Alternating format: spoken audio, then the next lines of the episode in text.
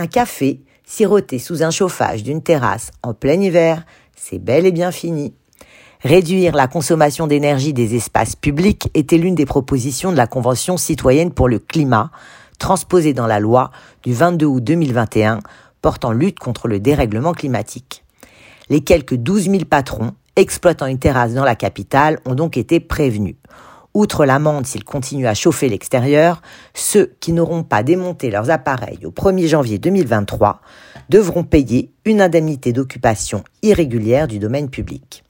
Il est donc interdit de chauffer ou climatiser les terrasses des cafés, bars et restaurants depuis le 31 mars 2022. Ce décret énonce que l'utilisation dans le domaine public de systèmes de chauffage ou de climatisation consommant de l'énergie et fonctionnant en extérieur est interdite. Les terrasses des restaurants sont donc les principaux équipements visés par cette disposition. Certaines municipalités avaient déjà pris des arrêtés dans ce sens. Ce décret du 31 mars 2022 précise les conditions d'application de cette réglementation et aménage néanmoins quelques exceptions, comme les chapiteaux fermés des cirques ou encore les zones d'attente dans les gares et aéroports.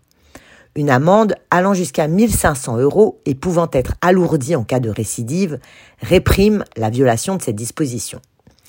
Il faut savoir que le bilan carbone des dispositifs de chauffage extérieur est évalué à 500 000 tonnes de CO2 chaque année à l'échelle nationale, selon le ministère de la Transition écologique, soit l'équivalent des émissions moyennes de 300 000 voitures.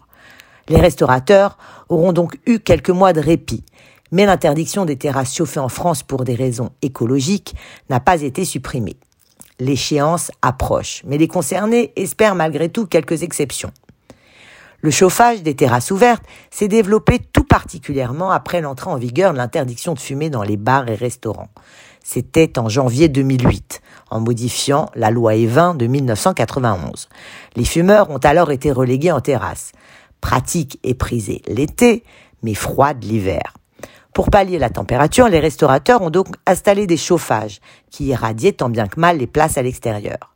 Mais entre-temps, la conscience écologique s'est étendue.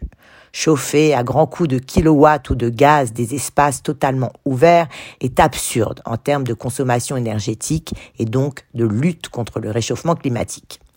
Annoncée durant l'été 2020, l'interdiction des terrasses chauffées devait initialement entrer en vigueur dès le printemps suivant mais la crise du Covid a repoussé la date limite au 31 mars 2022, soit un an plus tard que prévu.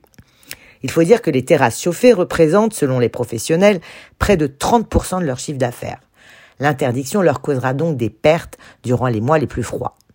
Mais en contrepartie, la France pourrait réduire de près de 443 millions de tonnes ses émissions de CO2 par le biais de cette interdiction.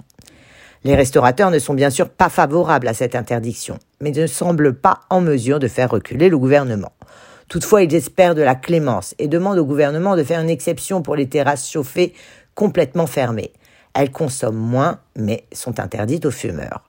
Alors, préparez vos plaides et couvertures pour profiter des cafés en terrasse cet hiver.